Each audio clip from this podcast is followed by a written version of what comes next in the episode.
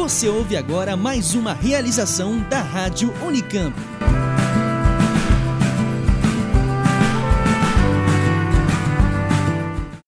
O Ministério da Educação decidiu estender o corte de 30% dos repasses para todas as universidades federais. O anúncio foi feito depois de críticas ao corte na verba de três universidades.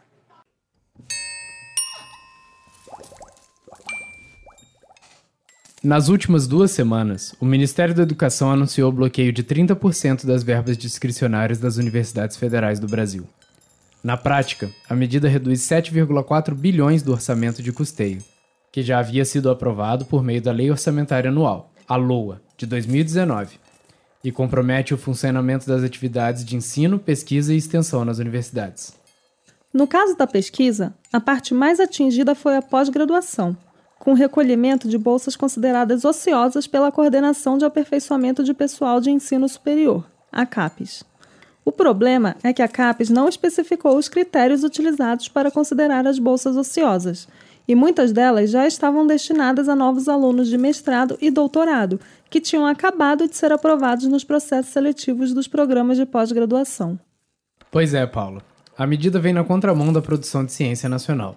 Segundo o relatório feito em 2017 pela empresa Clarivate Analytics, sob solicitação da CAPES, de 2011 a 2016, 95% da produção científica no Brasil, reconhecida internacionalmente, foi feita nas universidades públicas. Isso é um cenário bem diferente daquele apontado pelo presidente, que durante entrevista à Rádio Jovem Pan no dia 8 de abril declarou que poucas universidades têm pesquisa e dessas poucas, a grande parte está na iniciativa privada. Aparentemente, o presidente não sabe muito sobre como a pesquisa é feita no Brasil. E para mostrar um pouco como é a rotina das milhares de pessoas que produzem ciência no país, dedicamos o episódio de hoje à vida de laboratório. Eu sou Bruno Moraes. Eu sou Paula Penedo. E no temático de hoje vamos apresentar como é o trabalho nos laboratórios de diferentes áreas da ciência. Como o tema é muito amplo, este oxigênio será publicado em duas partes. Esta é a parte 1. Vamos lá?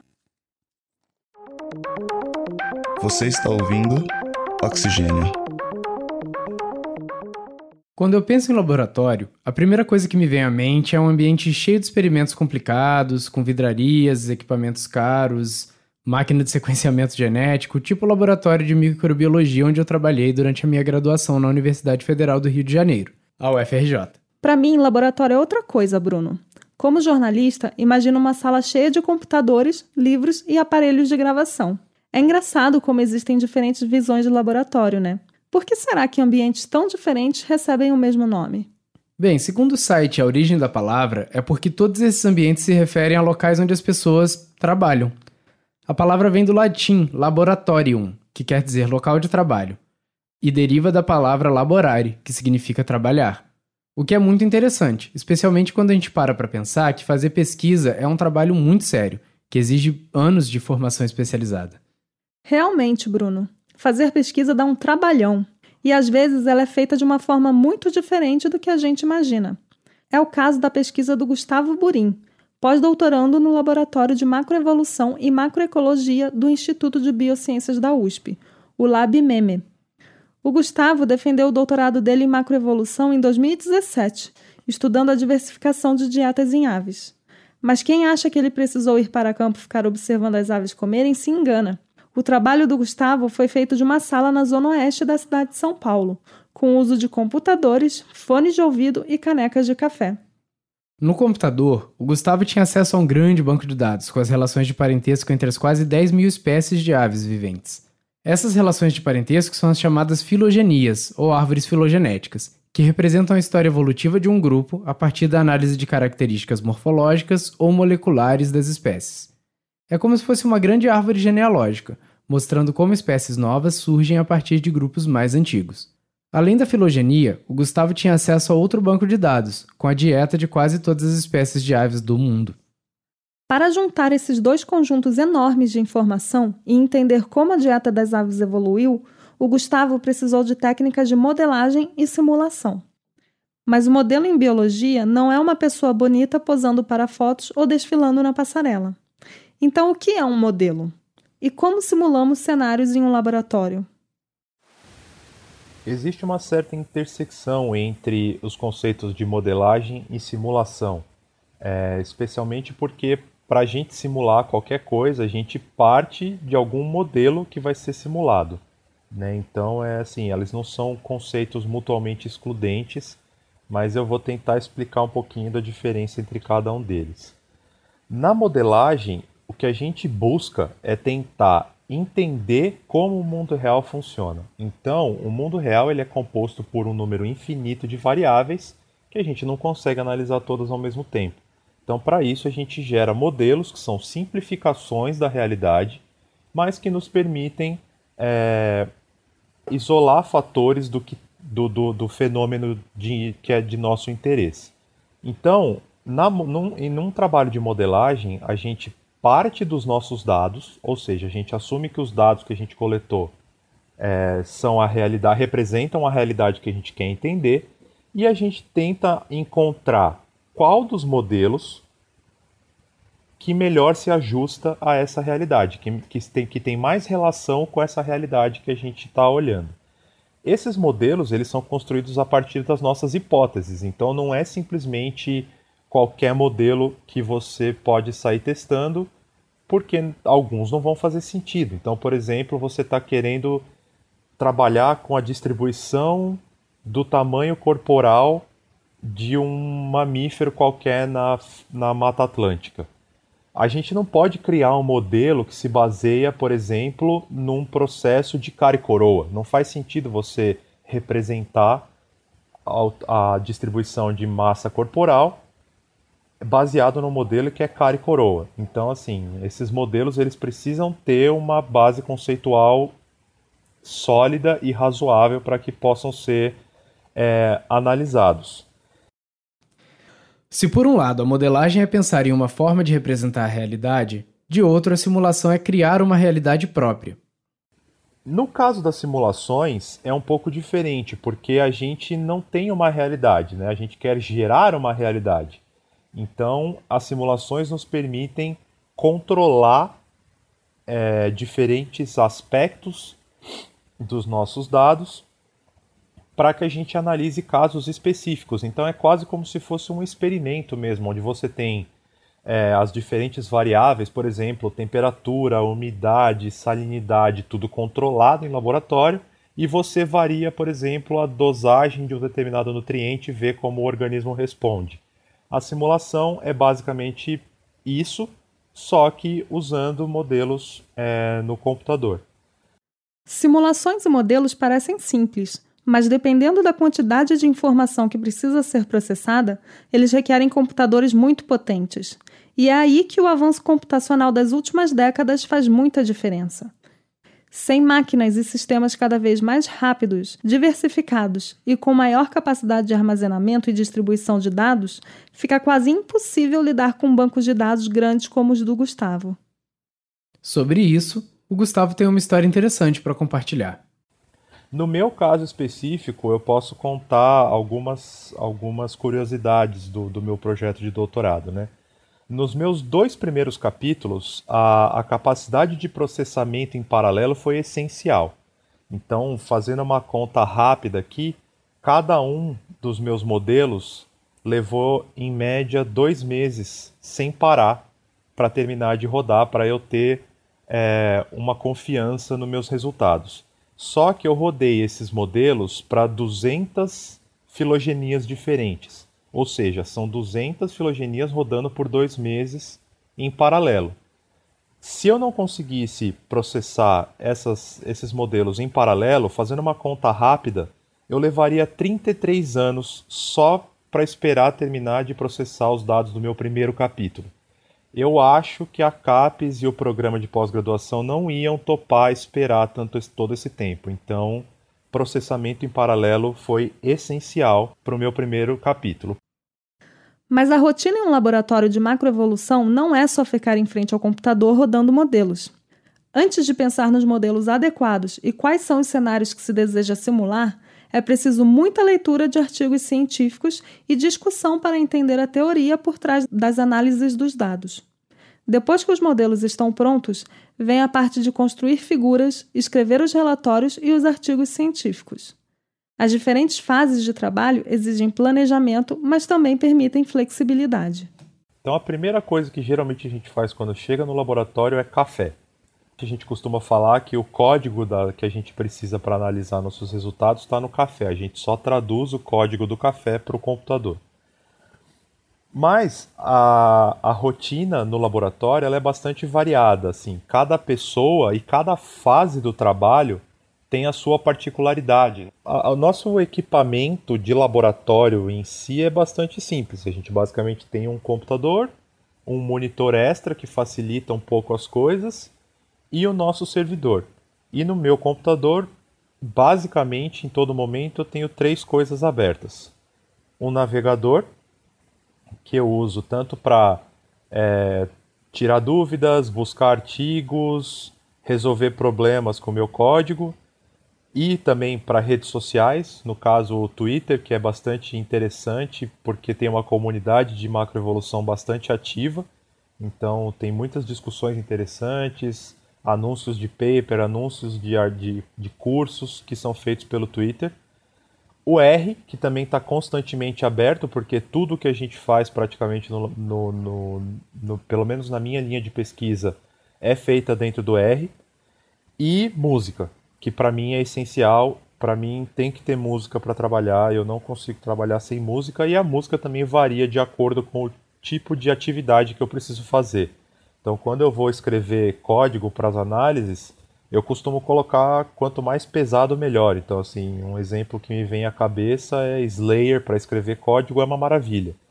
Mas quando eu preciso, por exemplo, me concentrar em ler um artigo, eu não gosto de escutar música com vocal. Então, eu prefiro músicas instrumentais, é, sejam elas música clássica é, ou mesmo um rock instrumental, porque me ajuda a me concentrar. Mas isso também varia de pessoa para pessoa. Tenho colegas que não conseguem trabalhar com música de jeito nenhum, mas trabalham com o barulho de laboratório é, normalmente. O R, ao qual Gustavo se refere, é um ambiente computacional e uma linguagem de programação, que vem se especializando no tratamento, análise e visualização gráfica de dados. Mas, Paula, será que para manter um laboratório de macroevolução a gente só precisa investir em uma máquina de café e equipamentos de computador? Acho que não, Bruno. A vida na pesquisa vai além da leitura e produção de dados. É preciso discutir as teorias e os resultados com outros pesquisadores, dentro e fora do Brasil, como explica o Gustavo. As demandas de financiamento de um laboratório como o nosso, né, que trabalha com modelagem e simulação computacional, elas seguem basicamente é, duas grandes linhas. Uma que é a compra e manutenção dos equipamentos, né, do recurso computacional que a gente precisa para desenvolver nosso trabalho. E a outra é com a parte pessoal, ou seja, trabalha, é, participação em eventos, cursos, congressos, trazer pesquisadores de fora para colaborações é, e para passar um tempo no laboratório, ou mesmo para nós irmos para outros laboratórios para desenvolver trabalhos em conjunto com outras é, pessoas. Além disso, a gente busca também auxiliar na internacionalização do nosso programa e geralmente a gente inclui é, alíneas nos nossos projetos para trazer pesquisadores de fora, porque a gente se beneficia disso, mas não só a gente, como é, outros pesquisadores brasileiros podem se beneficiar com a vinda de um pesquisador de fora para cá. Ah, e precisa ter a vaquinha feita pelos membros do laboratório para comprar o pó de café, né? Afinal, são os momentos de conversa ao redor dessa droga socialmente aceita que conectam as pessoas ao mundo real.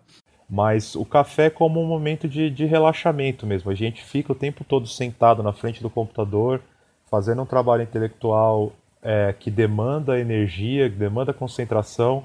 Então, levantar para fazer um café, conversar, trocar uma ideia, seja sobre trabalho, seja sobre assuntos fora do trabalho, ajuda a cabeça a dar uma relaxada e eu acho que é uma parte importante da rotina que muitas vezes ela é vista é, de maneira a prejudicar o trabalho, mas que ao meu ver ela é essencial para o trabalho render bem. Aqui no Oxigênio, a gente compartilha dessa visão de mundo que o Gustavo apresentou. Nos momentos de conversa durante o café, podem surgir ideias muito legais e inovadoras. Como a ideia de juntar no mesmo espaço um laboratório com coisas de biologia, por exemplo, estudo de parasitas ou da agricultura, e um laboratório de engenharia da computação? Já que é para inovar, vamos inovar a partir da parceria entre a biologia e as máquinas, como a gente viu com o Gustavo, né? Esse é um bom exemplo, Bruno. E no caso da Universidade Estadual de Campinas, a Unicamp, essa é uma ideia que já se tornou realidade, como veremos a seguir.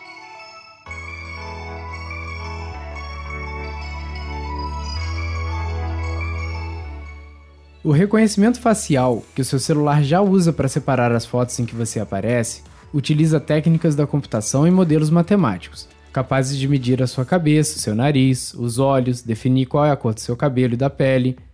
O computador aprende mais sobre você a cada imagem salva na sua galeria. Na Unicamp, o Laboratório de Ciências de Dados de Imagens, chamado de LIDS, utiliza o computador para coletar dados de imagens que seriam impossíveis para uma pessoa coletar usando instrumentos tradicionais, como uma régua. E o computador faz isso de uma forma ininterrupta. Diferente de nós, ele não cansa ao realizar uma tarefa chata e repetitiva. O LIDS é um exemplo de como as barreiras entre as disciplinas são permeáveis, a começar pela formação dos coordenadores. O professor Alexandre Falcão é engenheiro elétrico especialista em computação e o professor Giancarlo Gomes é engenheiro agrônomo especialista em saúde pública. Usando métodos da computação, os cientistas do LIDS são capazes de responder questões nas mais diversas áreas da ciência, seja medicina, biologia, geologia ou agronomia. O trabalho desenvolvido no LIDS é diferente das outras áreas da computação, como explica o professor Falcão. Tem um problema prático uhum e a gente tenta chegar no modelo teórico que explique o que a gente está observando daquele problema prático. E aí esse modelo que explica a observação é, prática é que na verdade vai resolver o problema prático.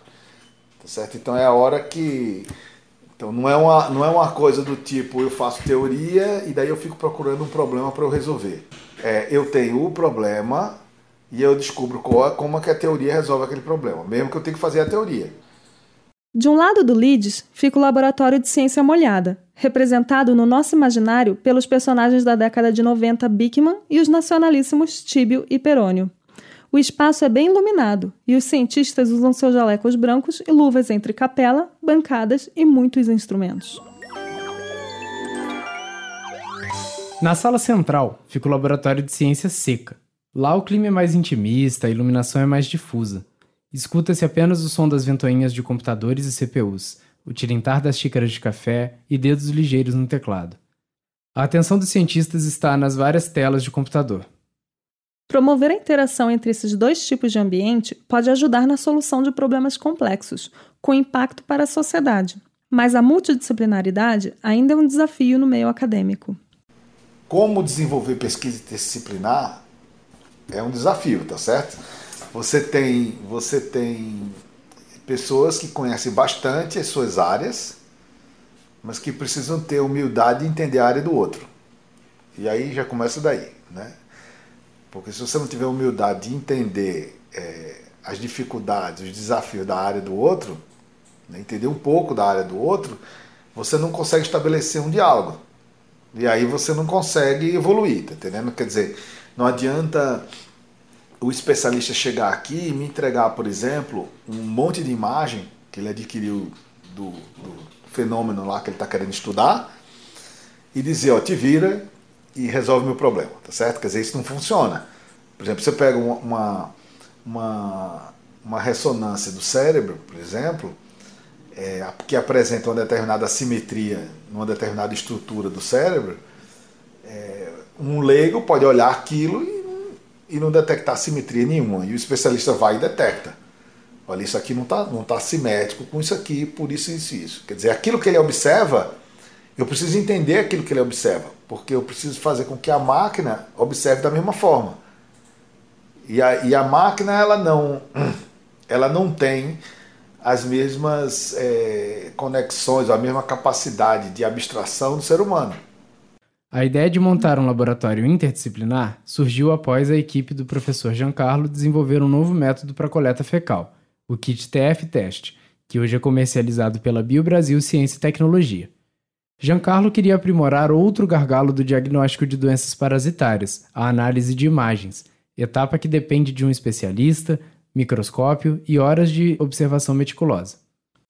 Bom, mas aí quando nós tivemos essa ideia, nós falamos assim, pô, a gente tem que. Por que não a automatização, o diagnóstico automatizado nessa área?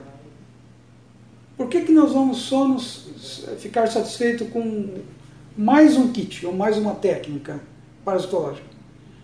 Mas nós não entendemos de, de computação, nós não entendemos de. Eu falei, bom, mas vamos colocar cada um no seu lugar. Nós vamos fazer o que a gente entende e vamos fazer convites para outros professores da universidade que estejam relacionados com essa nossa proposta para ver se eles topam. Quando nós constituímos essa equipe, ele topou, todo mundo topou, tocar a coisa para frente, com uma visão de diagnóstico automatizado, é, nós não tínhamos lugar. Nós hoje chegamos aqui com essa, esse laboratório de mais de 100 metros quadrados.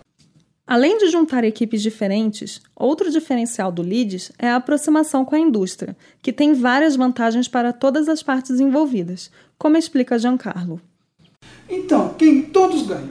Eu formo aluno, eu tenho artigo, eu tenho patente, a universidade tem a divulgação dela, a indústria absorve algo diferente, nacional, é, tem crescimento porque ela vai estar distribuindo algo diferenciado no mercado, a população carente atendida porque tem algo que realmente funciona. O diagnóstico automatizado de parasitos deverá ser lançado ainda esse ano. A expectativa é grande, já que vivemos em um país com baixos níveis de saneamento básico, onde doenças parasitárias são tão frequentes quanto negligenciadas. Quem sabe o lançamento não inspira mais laboratórios a apostarem na multidisciplinaridade, né?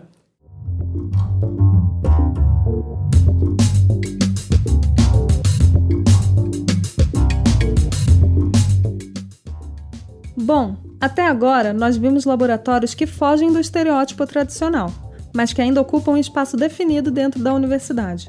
Mas e aqueles laboratórios que ultrapassam os muros das instituições de pesquisa?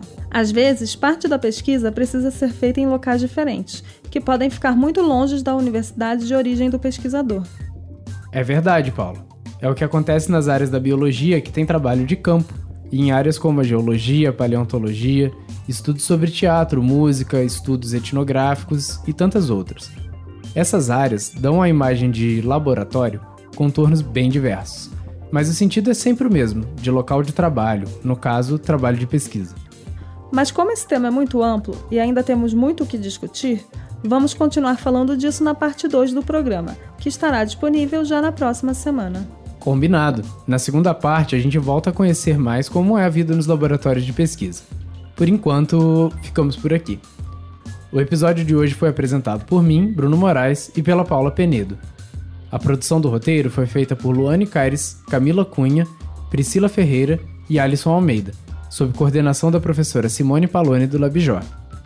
Nos trabalhos técnicos, Otávio Augusto da Rádio Unicamp e Gustavo Campos.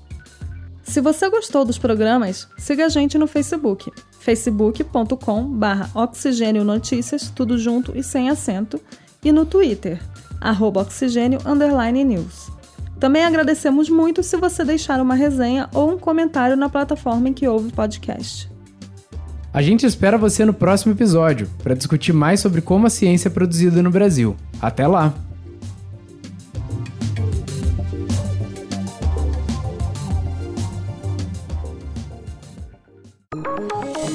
Oxigênio.